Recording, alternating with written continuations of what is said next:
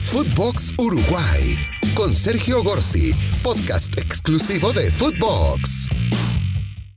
¿Qué tal? Eh, Bienvenidos una vez más a Footbox Uruguay. Abrimos nuestro micrófono celeste para charlar con ustedes de temas que han pasado en este fin de semana en Montevideo. Y el más importante en nuestro país, en la capital, fue eh, la final de la Copa Libertadores de América que protagonizaron dos equipos brasileños como Flamengo y Palmeiras. Y esto nos da pie para rescatar algunas de las tantas cosas que venimos manejando desde hace mucho tiempo. Antes de empezar esta eh, Copa Libertadores de América, ya decíamos en los medios que trabajamos y lo venimos haciendo en los últimos meses a través de Footbox oficial, en este espacio de Footbox Uruguay, que eh, la Copa Libertadores eh, desde hace ya unos cuantos años se define entre los equipos que tienen eh, valores de costo de plantel, o sea, el valor de mercado de plantel más importantes. Nos basamos en, por ejemplo, una página web que se llama Transfer Market, que es una página alemana que determina cuánto vale cada futbolista en el mercado, cuál es el valor de mercado, por distintos parámetros que son bastante ajustados a la realidad, y por ende, con la suma de todos los futbolistas, cuánto vale cada uno de los planteles.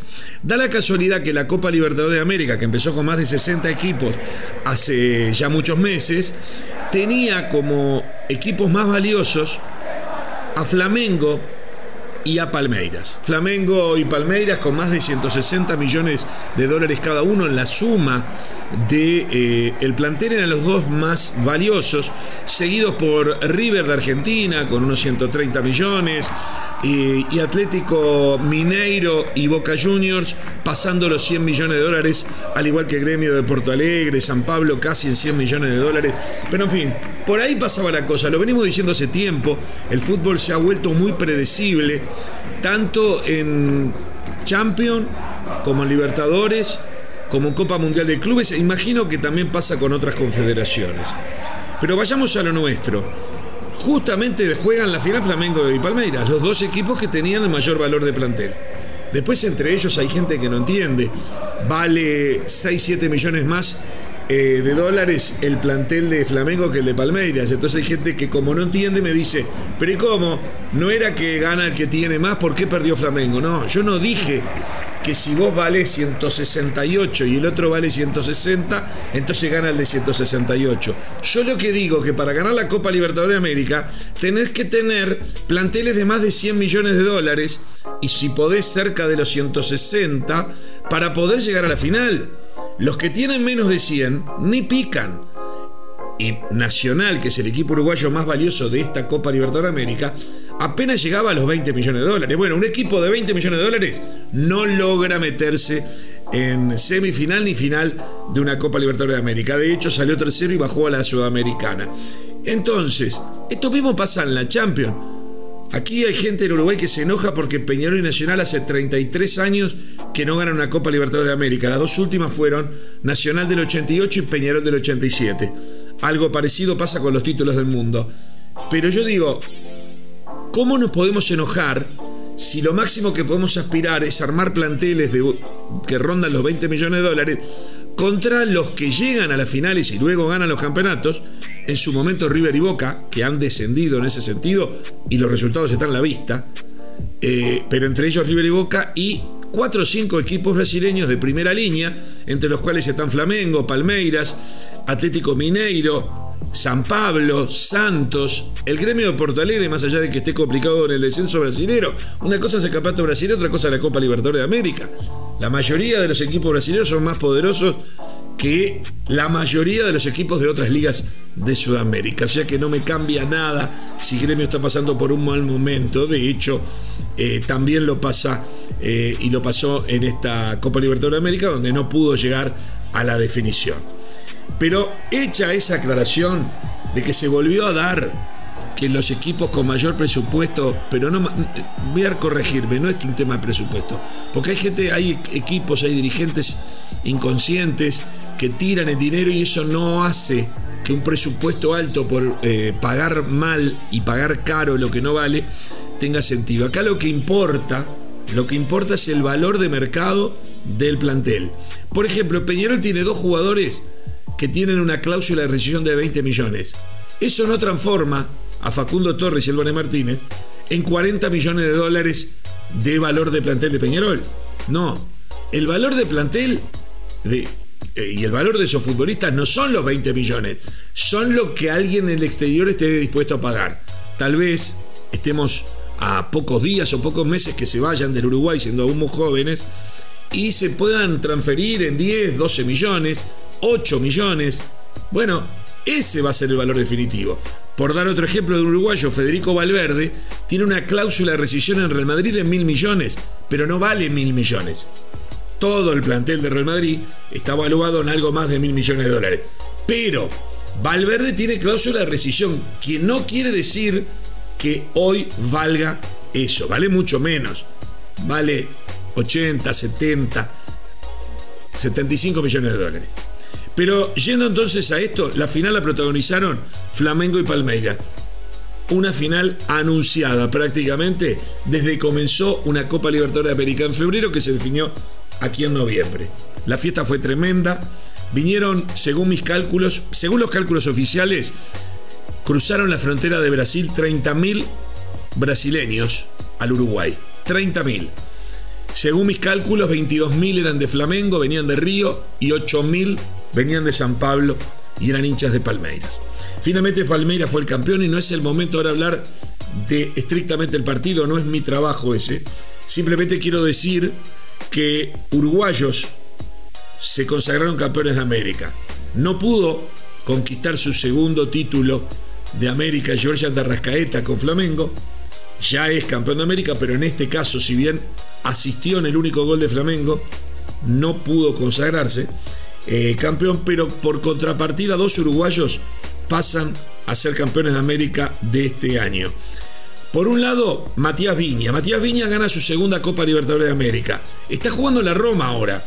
Fue titular en la anterior del año pasado que ganó Palmeiras y en esta jugó primera y segunda fase.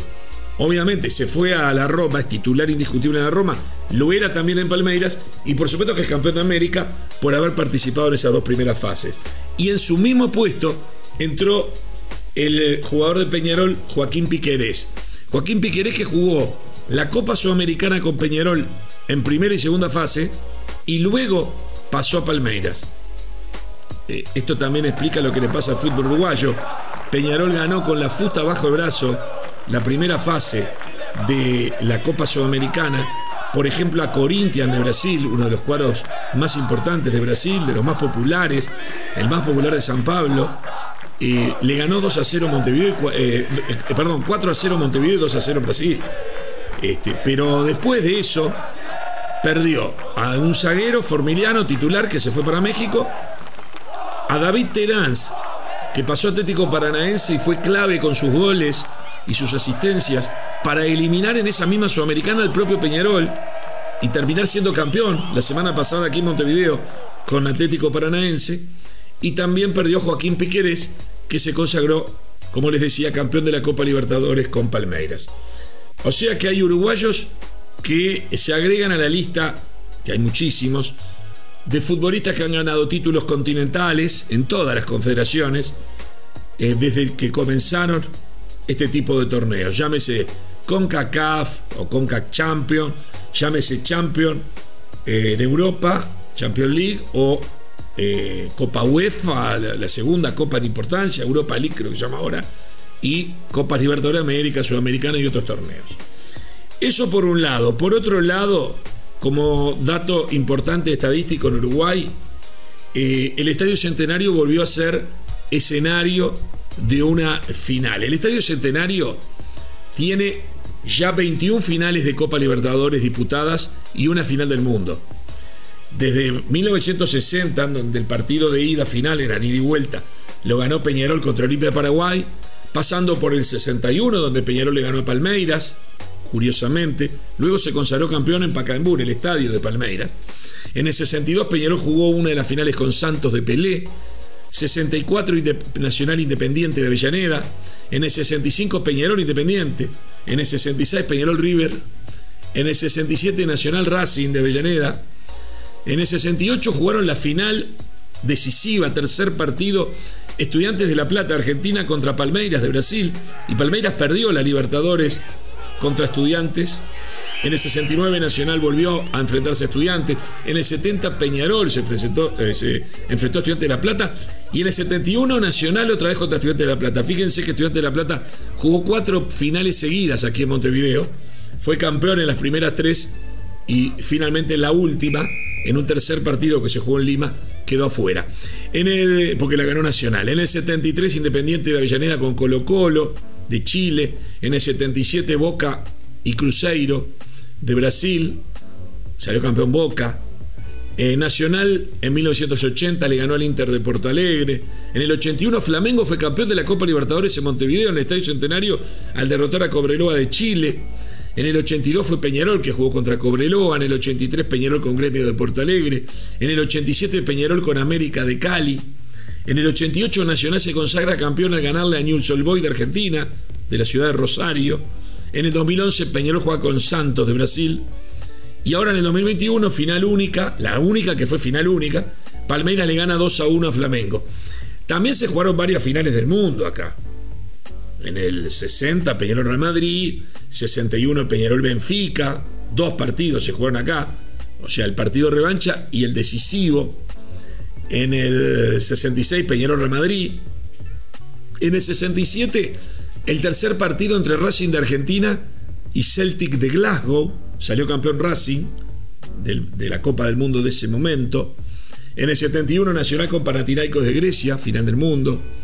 En el 80 Nacional eh, ya jugó, empezó a jugarla en Japón. Nacional y Peñarol ya no volvieron a jugar acá porque se empezó a jugar en Tokio en partido único y por lo tanto ahí se terminaron las finales del mundo jugadas en Montevideo. Pero en este mismo estadio donde se jugó esta final se definieron muchas Copas Américas, se definió la Copa del Mundo del año 30, donde Uruguay le ganó a Argentina, y muchas Copas Américas, en 1942 contra Argentina, 56 contra Argentina, 67 contra Argentina, todas ganadas por Uruguay. Se jugó final contra Brasil en el 83, también fue Uruguay campeón, luego en Bahía, Brasil, en la revancha. Se jugó, bueno, se jugaron muchas finales y muchos partidos importantes. El Estadio Centenario es el estadio que albergó más partidos de Copa Libertadores de América, pero por lejos, y además ha sido escenario de numerosas finales de otro tipo de torneos, algunos ganados por los equipos uruguayos y en otros en sistema de ida y vuelta por ahí no fueron ganados por los uruguayos, pero se jugó uno de los partidos. Copas Interamericanas, Supercopas, Copas Conmebol, en fin. Hay un montón de torneos que tuvieron como escenario al Estadio Centenario. Y eso a nosotros, a los uruguayos, nos enorgullece. También se jugó la final de la Copa de Oro, campeones del mundo. Uruguay le ganó ahí a Brasil. Uruguay ganó la Copa América del 95, aquí contra Brasil también. Y también jugó partidos decisivos en el Sudamericano Juvenil, lo ganó el Sub-20 del año 1979, por ejemplo, entre otros. Esto hablando del Estadio Centenario. Hablamos de futbolistas, campeones, hablamos de lo que el Estadio Centenario significa para la historia del fútbol sudamericano. Y para cerrar quiero marcar bien claro estos conceptos. Los uruguayos miran admirados a Flamengo y a Palmeiras, los ven como inalcanzables, con presupuestos de más de 160 millones de dólares, ¿cómo se puede llegar a competir contra ellos si van en eso los planteles de los rivales y los equipos uruguayos apenas tienen eh, planteles de 18 o 20 millones que en el medio campeonato se van desmembrando porque no los pueden retener? Pero fíjense si será grande el fútbol uruguayo a lo largo de la historia, que tanto Palmeiras como Flamengo buscaban su tercer Copa Libertadores. La ganó Palmeiras. Por lo tanto, en este momento, Peñarol tiene cinco Copas Libertadores ganadas, Nacional tiene tres, Palmeiras recién ahora, después de 33 años, pudo empatarle a Nacional, porque Nacional tiene tres desde el año 88, y Flamengo tiene dos. Ya no pudieron todavía empatar a Nacional y mucho menos a Peñarol que tiene cinco. Pero si vamos a Copas del Mundo, Peñarol y Nacional, como lo he dicho hasta el cansancio, son los primeros tricampeones mundiales de la historia. Peñarol es tricampeón mundial desde el año 82 y Nacional es tricampeón mundial desde el año 88. Pues bien, ¿saben cuántas copas del mundo ganó Flamengo? Una sola, en 1981. ¿Saben cuántas ganó Palmeira? Ninguna. O sea, que estos super equipos que ayer llenaron prácticamente el Estadio Centenario, 30.000 brasileños más público uruguayo que fue, había un marco realmente importante en el estadio, esos equipos en Copas del Mundo, Palmeiras no tiene ninguna, Flamengo tiene una y Peñarol Nacional, humildes, sin dinero, hijos de un país chico con solo 3 millones de habitantes que podría ser un barrio de San Pablo de Río o de México. Pues bien, esos dos equipos tienen tres títulos mundiales, Flamengo tiene uno solo y ninguno Palmeiras. Mucha gente acá en Uruguay reclama que los equipos uruguayos llevan más de 30 años sin salir campeones del mundo o de América. Pues bien, Flamengo no sale campeón del mundo hace 40 años, de la única vez que salió. Y Palmeiras en 61 años de Copas de Libertadores y Copas del Mundo no pudo ganar ninguna. Para que ubiquemos, como yo no tengo problemas de autoestima, como yo entiendo que con planteles que se van, que donde juegan o muy jóvenes o muy veteranos que ya están de vuelta, donde la generación del medio del fútbol uruguayo está en Europa, está en México, está en Argentina, está en Brasil, pero no pueden jugar para nosotros, sino juegan contra nosotros. Nicolás de la Cruz en River contra nosotros, de Arrascaeta en Flamengo contra nosotros, Terán en Atlético Paranaense contra nosotros, y así podemos estar todo el día. Teniendo en cuenta todo eso, es importante que estos datos se sepan, porque no tenemos problemas de autoestima, miramos con admiración una gran final, mucho público, mucha fiesta, pero todavía a los poderosos Flamengo y Palmeiras, para tener la cantidad de copas que tienen Peñarol Nacional, le faltan unos cuantos años. Espero que hayan disfrutado nuestra compañía el día de hoy. Nos reencontramos en cualquier momento en Footbox Uruguay. Abrimos nuevamente el micrófono celeste. Espero que en la próxima pueda ya hablarles del nuevo técnico de Uruguay. Esperemos que se concrete se defina si va a ser Gallardo o va a ser otro técnico uruguayo. Para mí va a ser Diego Aguirre. Pero esa es otra historia. También será otra historia la apasionante definición del campeonato clausura. Hasta la próxima. Footbox Uruguay con Sergio Gorsi, podcast exclusivo de Footbox.